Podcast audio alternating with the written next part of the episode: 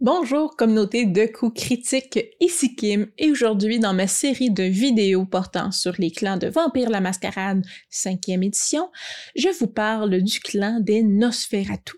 Les Nosferatu sont reconnus pour porter euh, la malédiction vampirique à l'extérieur de leur corps. Donc, le, leur corps est horriblement tordu, déformé par l'étreinte, euh, et ils vont se cacher aux abords de la plupart des villes, agissant comme des espions, des courtiers d'information. Ils utilisent aussi beaucoup les animaux euh, et leur propre capacité surnaturelle à se cacher, et rien n'échappe au soi-disant rat d'égout. Donc pour les Nosferatu, euh, leur étreinte est une des plus douloureuses, carrément. Euh, l'étreinte va tordre leur corps, va déformer leur corps euh, et la transformer en quelque chose d'autre pour toujours. Donc ils vont être pour l'éternité coincés dans le, un corps qui est beaucoup plus monstrueux. L'ensemble du processus, donc de la transformation des Nosferatu, peut prendre des semaines et entraîner des déformations similaires à des malformations congénitales, euh, à des excroissances, des blessures graves, des plaies ouvertes, euh, et euh, laisser les plus malchanceux, parce qu'ils ne se ressemblent pas tous, laisser les plus malchanceux sous la forme de monstres hideux ou d'humains d'apparence pour les plus chanceux, d'apparence semi-normale, mais avec vraiment des graves conditions. Donc, indépendamment euh, de leur apparence monstrueuse, euh, ils font souvent partie euh, des cires, des parents, on pourrait dire vampires, les plus compatissants, euh, parce que c'est vraiment les vampires qui portent la malédiction à l'extérieur de leur corps plutôt qu'à l'intérieur. Euh, la plupart des Nosferatu sont beaucoup moins monstrueux dans leur tempérament, dans leur comportement, euh, et ils ont l'apparence monstrueuse à la place. Pour se fondre dans la masse, euh, certains Nosferatu vont utiliser leur capacité d'occultation ou de maquillage carrément, euh, ou porter parfois des lourdes prothèses pour essayer de se cacher de l'œil euh, suspicieux des mortels. Une bonne partie du clan va aussi considérer que lorsque des problèmes sont prêts de survenir, euh, il est préférable de se faufiler dans le sous-sol, dans les égouts, dans des souterrains pour éviter d'être détecté ou euh, envoyer d'autres vampires euh, se présenter dans la tour d'ivoire de la Camarilla plutôt que de les affronter eux-mêmes. Donc ils vont par choix parfois ou par nécessité rester beaucoup plus dans les ombres, en grande partie dû à leur apparence.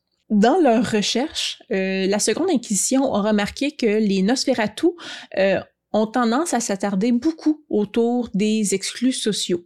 Donc, ils vont établir des relations avec eux, euh, ils vont gagner leur compassion pour mieux se cacher des chasseurs. Donc, parfois, ils vont carrément se cacher euh, à la vue de tous parmi les itinérants que la plupart des gens cherchent à ne pas regarder, à ne pas voir. Euh, donc, ils vont vraiment se, se, se tenir et vivre parmi les gens marginalisés dans la société. Les Nosferatu, donc, ont commencé aussi à communiquer via des codes, des langues mortes, euh, à travers plusieurs sources pour pas être suivis euh, et ne pas être, on dire, reconnus là, euh, par la Seconde Inquisition, surtout après la chute du Shreknet. Shreknet. Euh, le Shreknet, rapidement, c'était un hub, un genre d'internet euh, pour les vampires où ils communiquaient entre eux, ils parlaient entre eux, qui étaient cachés du monde des mortels, comme tout ce qu'ils font. Mais éventuellement, la Seconde Inquisition l'a trouvé, donc euh, tous les appareils, euh, pourrait dire, de surveillance américaine qui l'a transmis aux autres chasseurs de vampires par la suite, a trouvé le Shreknet et ce qui a mené à la perte de plusieurs, plusieurs vampires, plusieurs domaines ont sombré. Les mauvaises langues disent que c'est la Camarilla qui a carrément euh, donné accès au Shreknet euh, au gouvernement américain pour faire tomber les domaines du sabbat. Euh, mais tout ça, et tout ça pour dire aussi que ben le blâme est quand même allé beaucoup sur les épaules des Nosferatu parce que c'est eux qui ont créé ce réseau-là. les disciplines auxquelles ont naturellement accès les Nosferatu et l'utilisation qu'ils en font euh, généralement. Euh, premièrement, l'animalisme. Donc, l'animalisme sert à augmenter la portée des Nosferatu, euh, pour dire leur portée d'influence ou leur, euh, leur réseau d'espionnage. donc, ils vont réussir à envoyer des essaims de, de rats ou de petits animaux pour avoir l'observation des endroits qui ne sont pas accessibles pour eux ou carrément aussi pour attaquer des adversaires. C'est quand même assez utile avoir une armée de rats qui attaquent pour toi. Ils utilisent aussi avec l'animalisme beaucoup euh, les rats d'égout pour se nourrir eux-mêmes.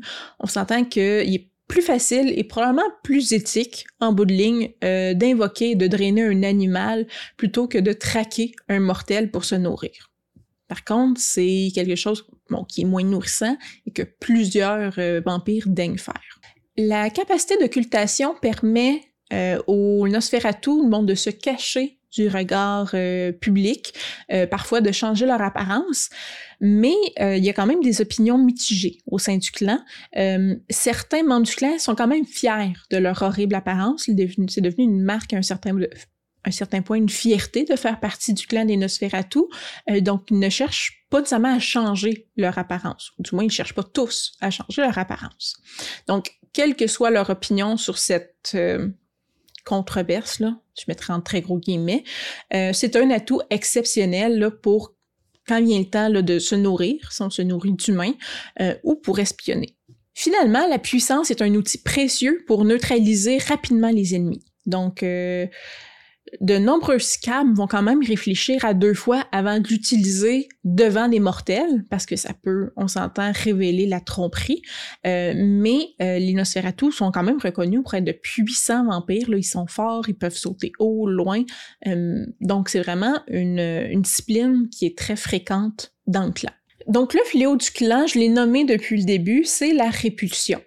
Euh, maudits par leur sang, dès le moment où ils sont étreints, ils vont se transformer en monstres révoltants. Donc, euh, concrètement, mécaniquement, ce que ça veut dire, c'est qu'ils ne pourront jamais augmenter euh, leur note dans les mérites liés à l'apparence. Euh, ils doivent, à la place, sont obligés de prendre le défaut répulsif à deux points. Donc, toute tentative de se déguiser encourt une pénalité égale à la sévérité du fléau du personnage. Et ça inclut également l'utilisation des disciplines telles que masque au mille visages, qui est une discipline qu'ils peuvent utiliser pour changer leur apparence physique. Cependant, la plupart des Nosferatu ne vont pas violer la mascarade euh, en étant vus. On s'entend, oui, on a apparence monstrueuse, euh, mais sont perçus comme des humains grossiers, terrifiants, mais pas littéralement des monstres. Donc, euh, si vous faites littéralement un squelette ambulant ou quelqu'un de tellement monstrueux que les gens perdraient connaissance dans la rue. Là. On n'est pas là non plus les Nosferatu, euh, mais ils vont attirer le regard sur eux, on va porter le dédain aussi, puis clairement, tu te rappelles d'avoir vu un, Nosferatu tellement il est laid. Une variante du fléau, euh, c'est l'infestation. Donc, si on veut pas obliger euh, quelqu'un à prendre un malus lié à l'apparence, donc ça fait partie, on s'entend, les, les Nosferatu, tu veux pas avoir un beau Nosferatu, là, euh, euh, à la limite, va être passable, mais si tu veux pas prendre ça comme fléau, vraiment, euh, la variante, comme je dis, c'est l'infestation. Donc, le havre d'un Nosferatu va toujours être infesté de vermine. toute tentative de faire quelque chose qui nécessite de la concentration va entraîner une pénalité de gravité de fléau plus 2. Donc, si vous avez une gravité de fléau de 1, c'est moins 3D, ainsi que la même pénalité aux tests sociaux. Aussi, quand un Nosferatu passe une scène euh, dans un endroit clos, la vermine va apparaître tranquillement pas vite et va provoquer la même pénalité, euh, mais ça va être seulement, on s'entend, la gravité de fléau. Euh, fait que toute tentative de contrôler ces vermines-là avec l'animalisme est effectuée avec une pénalité aussi euh, égale à la sévérité du fléau. Là, donc, c'est pas un avantage d'avoir tout le temps la vermine qu'on peut contrôler. Euh, c'est vraiment euh, les tests sociaux, les tests de concentration deviennent difficiles à faire dans ces endroits-là. La compulsion du clan et la cryptophilie. Donc, les Nosferatu sont consommés par une soif de secrets privés. Ils cherchent à obtenir des connaissances, des grandes, petites connaissances, qu'importe. Ils veulent tout savoir et euh, tant que c'est des choses que les autres personnes ne savent pas. Donc, pendant euh, leur corruption, pendant leur compulsion, pardon, ils refusent euh, également de livrer leurs propres secrets en échange, sauf dans un cadre où euh, c'est un échange où ils gagnent quelque chose de plus important. Donc, c'est pas d'égal à égal. Ils peuvent donner un secret dans la seule optique qu'ils vont se faire révéler quelque chose d'encore plus important qu'eux révèlent. Donc, toute action qui vise pas activement à faire découvrir un secret leur fait subir une pénalité de 2D. Donc, toute cette contrainte-là là, euh, prend fin lorsqu'ils apprennent un secret qu'ils jugent euh, utile ou pertinent et le partage de ce secret-là aux autres membres de la coterie est entièrement facultatif. Les archétypes d'individus qu'on retrouve habituellement dans le clan Nosferatu, euh, on retrouve premièrement le détective privé. Donc, même si leur apparence amène personne à la porte, c'est pas leur apparence qui donne le goût d'aller les voir, leur capacité à recueillir de l'information a fait euh, a intéressé plus d'une personne, on s'entend. Donc, dans la vie, il aurait pu être carrément des détectives euh, qui poursuivent désormais dans leur non-vie, leur métier, mais dans l'ombre. On retrouve aussi donc les habitants souterrains. Donc une fois qu'ils ont euh, tout perdu ce qu'il y avait dans leur vie, euh, ils sont allés sous terre se cacher, vivre avec les rats dans la poussière et les débris des, des souterrains. Donc ils ont élu domicile dans les égouts, dans les souterrains, dans les stations de métro. Euh, et ne retournent à la surface que lorsque c'est extrêmement nécessaire euh, et que, euh, dans le fond, ils élaborent souvent leur plan longtemps à l'avance dans le souterrain avant de sortir de ceux-ci. Troisième catégorie de personnes qu'on retrouve dans le clan, c'est les Cléopâtres, euh, qu'ils appellent. Donc, euh, ce vampire-là était autrefois une étoile montante euh, du cinéma, de la chanson, qu'importe, une influenceuse ou un influenceur. donc, cette étoile montante-là était belle au-delà de toute comparaison, et ça l'a créé de la jalousie auprès d'un vampire Nosferatu, qui a décidé de transformer cette personne-là euh, pour lui enlever cette dite beauté. Euh, donc maintenant, le vampire parcourt la ville avec un visage que personne peut aimer. Finalement, dans les Nosferatu, on va retrouver le spécialiste technique. Donc leur présence, euh, leur physique on s'entend peu attrayant, peut dissuader certaines personnes de faire avec eux, mais ils savent que, tous les vampires savent que si jamais ils ont besoin de pirater un téléphone, pirater un serveur informatique, euh, avoir une information comme ça, avoir un hacker à un certain point, là, c'est à eux qu'il faut s'adresser. Donc, ils ont vraiment développé une spécialité dans ce domaine-là. Au niveau de la culture, les Nosferatu sont habituellement organisés en couvées. Donc, des communautés situées au centre d'un réseau d'égouts, par exemple, euh, ils vont se servir euh, des villes ils vont carrément créer des villes souterraines, oui, euh, et abriter des dizaines de vampires dans un même espace. Donc, les Nosferatu sont, comme j'ai dit, stéréotypés pour être laids à l'extérieur, mais humains à l'intérieur. c'est quand même pas tout à fait vrai, là. Il y a beaucoup de Nosferatu qui vont jamais quitter les égouts, il euh, y en a qui ont l'habitude d'envoyer les plus sympathiques communiquer avec le reste du monde extérieur. Donc, ils sont pas tous euh, très sociables, remplis d'entre-gens, très sympathiques. Certains restent bêtes, c'est comme des êtres humains en bout de ligne. Là. On n'est pas tous gentils et sociaux. Euh, mais on s'entend, c'est pas les Sombra, c'est pas des psychopathes, sociopathes. Là. Donc, habituellement, comme je disais, la bête est à l'extérieur d'eux plus qu'à l'intérieur. Donc les Nosferatu insistent aussi fortement sur la loyauté du clan euh, avant tout le reste. Donc, euh, compte tenu de leur apparence hideuse, ils dépendent fortement des structures de soutien euh, du clan d'abord et avant tout, autant du refuge pour le refuge que pour la nourriture. Les couvées sont généralement gérontocratiques, c'est-à-dire que les Nosferatu les plus âgés vont définir la politique, vont guider les plus jeunes. Euh, la plupart des Nosferatu peuvent acquérir des emplois au sein de leur clan, euh, notamment en participant à des projets de construction ou à d'autres projets de survie. Donc le clan va être sans dire plus refermé sur lui-même, va être beaucoup plus parfois autonome, euh, pas nécessairement mêlé à la vie des mortels, justement. Et euh, et parfois, justement, vont avoir des emplois qui se font à distance là, de manière informatique. Donc, les Nosferatu ont un complexe là, profondément enraciné dans la beauté physique, en particulier, ou plus, plus en particulier avec les clans comme les toréadors, qui pour eux, la beauté, euh, souvent la beauté classique, est vraiment euh, mise à l'avant-plan. Donc, les Nosferatu auront tendance à euh, facturer des prix plus élevés aux toréadors et à obliger les clans supérieurs à ramper dans le fond des égouts, euh, chercher à les humilier en passant dans des tunnels dégoûtants pour négocier avec eux. Donc, c'est aussi une des raisons pourquoi les Nosferatu ne sortent pas nécessairement de leurs égouts ou de leurs souterrains pour aller parler aux autres vampires, mais demandent que ces vampires, parfois hautains-là, descendent dans les égouts pour parler avec eux. De la même manière, les Nosferatu vont souvent accentuer leur euh, leur hideur, leur laideur en cultivant toute une gamme d'habitudes physiques dégoûtantes.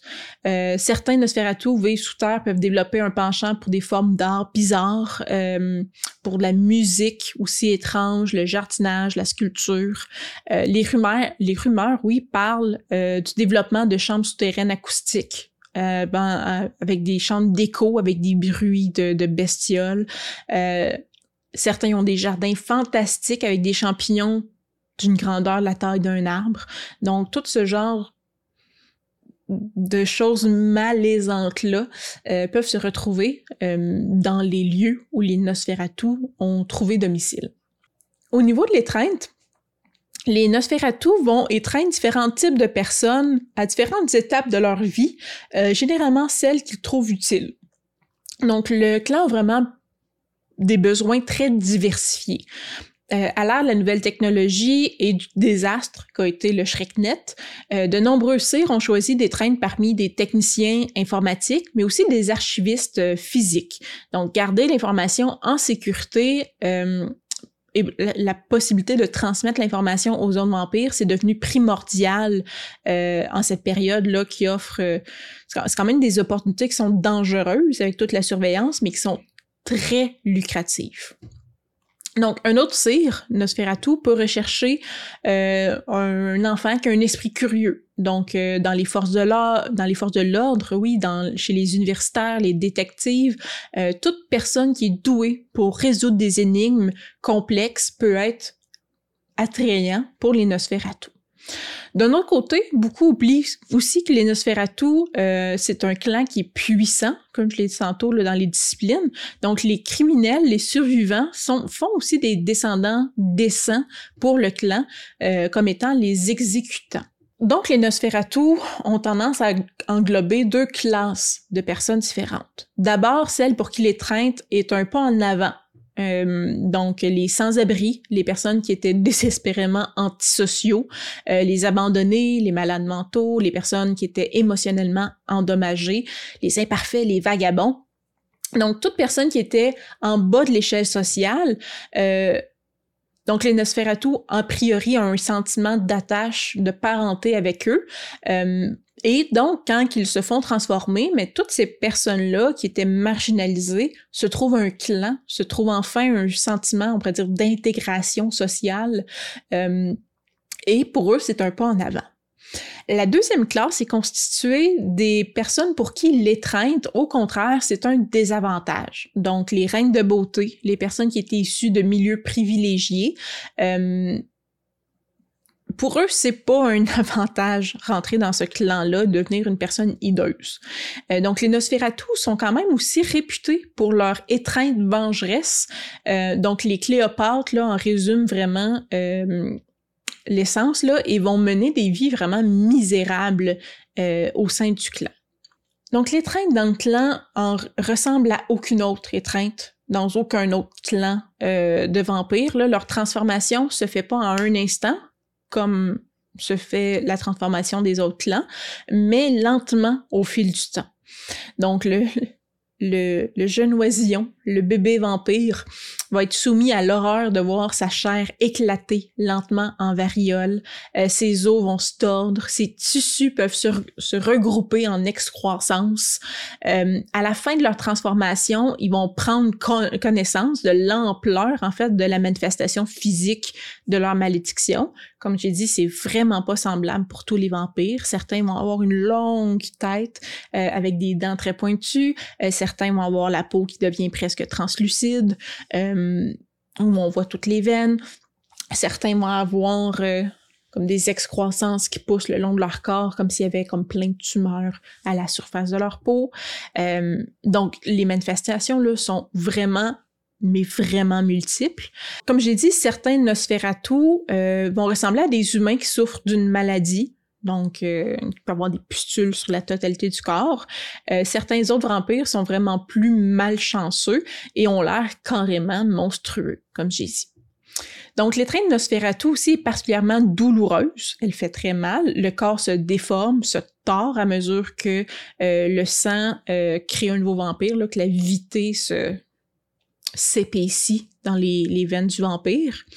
Et le risque qu'un Nosferatu meurt en cours de processus de l'étreinte est quand même aussi plus élevé que chez les autres clans. Euh, il arrive, après la transformation des Nosferatu, que euh, certains émergent comme des simples brutes. Le cerveau a été endommagé durant la transformation euh, du vampire et sont incapables de pensée euh, supérieure, de réflexion ou de compétences de survie de base. Ils sont plus capables de respirer, sont plus capables de bouger. Et euh, dans certains cas, les cires vont prendre soin de leur enfant comme ça, comme justement d'un bébé qui n'est plus capable de fonctionner.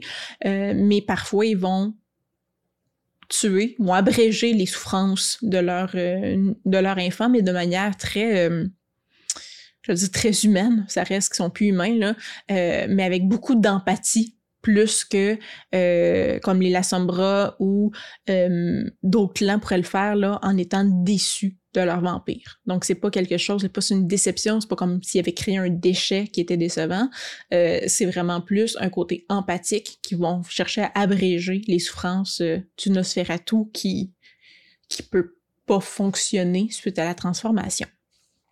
Dans la société mortelle, les relations les plus bizarres peuvent se produire entre les Nosferatu et les humains.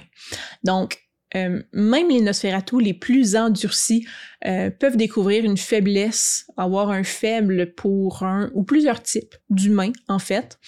Euh, donc, en vivant comme ils le font dans des endroits que beaucoup considèrent comme l'enfer, habiter dans des égouts, habiter dans des lieux vraiment euh, insalubres. Euh, il existe une longue tradition dans laquelle, euh, selon laquelle les Nosferatu offrent leur aide aux autres, aux humains qu'ils sont comme eux. Donc, il existe de très nombreux cas de vampires cruels qui s'attaquent à des, à des sans-abri, par exemple, euh, à des enfants, à des personnes qui ont des troubles de santé mentale, euh, qui ont été inexplicablement euh, battu, abandonné quelque part en guise d'avertissement aux autres vampires. Donc les Nosferatu protégeraient les gens les plus démunis, on pourrait dire, dans la société. Donc aussi cliché que ça puisse paraître, euh, de nombreux orphelinats, euh, bourses d'études, des organisations d'entraide aussi, doivent au moins une partie de leur financement au Rodégo. Euh, vivant dans le caniveau, nombreux sont les Nosferatu qui veulent aider ceux qui peuvent encore s'en sortir. Donc, contrairement aux toréadors et aux ventrus, ils se vantent rarement, voire jamais, de leurs accomplissements. Euh, la plupart des personnes extérieures au clan ne connaissent même pas, en fait, les bons gestes que les Nosferatu auraient pu faire. Malgré tout, en raison de leur malédiction, on s'entend qu'il est difficile pour les Nosferatu de se mêler aux mortels. Euh, cependant, ils trouvent généralement les moyens de se fondre euh, parmi les humains, les exclus principalement, euh, et les humains en général qui souffrent de problèmes de santé.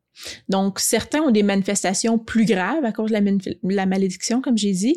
ils peuvent utiliser l'occultation ou des masques physiques pour aider à se fondre dans la population. Donc, si vous jouez un Nosferatu, vous n'êtes pas condamné à vivre dans des souterrains. C'est possible de se fondre dans la masse. L'autre option consiste toujours à chasser ses proies dans l'ombre. Donc, euh, compte, tenu de leur situation, les Nosferatu sont moins susceptibles d'être encore aussi en contact avec les humains de leur ancienne vie.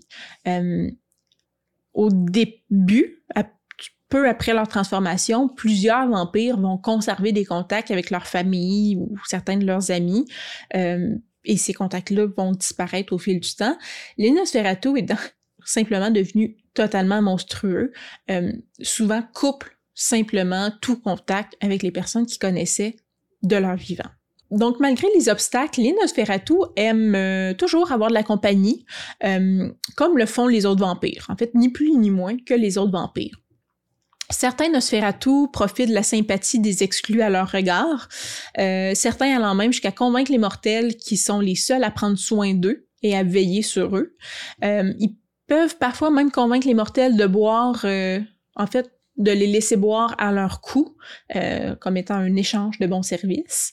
Euh, donc, il s'agit d'une codépendance euh, malsaine ou simplement d'un subterfuge, c'est efficace. Donc, ça permet au Nosferatu de s'alimenter simplement et de manière beaucoup moins dangereuse. Donc, de nombreux Nosferatu aussi utilisent cette influence-là qu'ils ont sur les parias de la société pour avoir des messagers relativement décents. Donc, avoir des humains qui peuvent aller transférer des messages ou rendre des services durant la journée, ce qui est vraiment pas pratique ou facile pour euh, un vampire. Dans la société vampirique, les Nosferatu sont connus comme étant le clan des secrets des subterfuges, c'est les espions. Euh, donc, c'était les architectes, comme j'ai dit, du Schrecknecht, euh, donc l'ancien hub en ligne qui permettait aux vampires de publier des informations et de communiquer entre eux. Donc, lorsque les membres de la Seconde Inquisition euh, ont compromis les serveurs, ça a quand même provoqué une crise parmi les vampires. Euh, on en reparlera dans la vidéo appropriée, mais le clan, le a vraiment été attaqué et décimé, là, mais a perdu beaucoup, beaucoup son pouvoir et son organisation à cause de ça. Euh, et, donc, il y a eu une panique, on s'entend chez les vampires. Non, même si les Nosferatu gardaient les secrets de leur propre clan à part, ils les mettaient pas dans le Shretnet, euh, leur crédibilité a été remise en question euh, et beaucoup de membres euh, de leur clan Nosferatu sont décédés en conséquence, euh, comme conséquence la découverte du réseau. Euh, les Nosferatu, à ce moment-là, se sont vraiment retranchés la société vampirique et ont commencé à comploter. alors que la Camarilla et les anarques commencent à dériver là, dans les nuits modernes avec la montée en puissance de la Seconde Inquisition, le clan Nosferatu a compris un pacte secret euh, avec euh, les Brujas, à l'époque qui était encore dans la Caméria, pour quitter la Caméria. Faut noter que euh, les Nosferatu ont menti, donc les Brujas ont quitté la Caméria, mais les Nosferatu, dans le fond, ont, sont restés, ont vendu les Brujas et ont assuré leur place dans la secte de cette manière-là.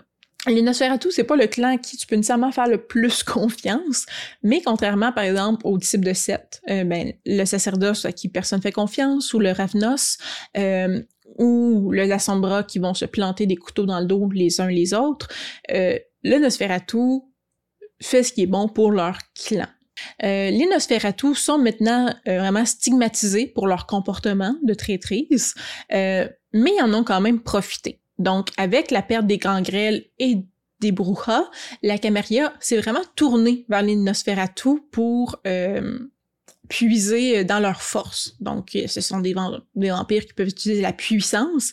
Et avec le départ de ces deux clans-là, mais c'est un des seuls vampires, un, des seuls clans qui restait dans la Camarilla qui avait ces disciplines-là, qui avait cette capacité-là. Donc, les rôles d'exécuteurs, de chasseurs, d'espions conviennent vraiment au Nosferatu et euh, ça leur a permis d'avancer euh, et de, gagner des échelons dans les nuits modernes.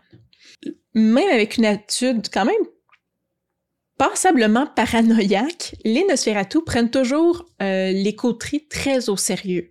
Donc, une fois prouvés dignes de confiance, ils peuvent considérer une coterie comme une sorte de cellule familiale. Euh, beaucoup ont l'habitude de compartimenter les cercles sociaux auxquels ils font partie. Pour les Nosferatu, dans le fond, la coterie offre une chance de découvrir d'autres parties du monde qui leur pensaient fermées. Ça leur permet d'entrer dans des boîtes de nuit, ça leur permet de faire des promenades sous les étoiles, euh, hors des souterrains, euh, d'aller dans des musées. Euh, donc, les coteries et, on pourrait dire, euh, côtoyer différents clans leur offre beaucoup d'opportunités qu'ils n'auraient pas s'ils restaient enfermés dans leur propre clan. Cela peut aider aussi à contrer l'aliénation carrément que de nombreux Nosferatu peuvent ressentir face à ceux qui ne font pas partie de leur clan. Donc, ça, la proximité brise les tabous et les stéréotypes, et ça leur permet des fois de dépasser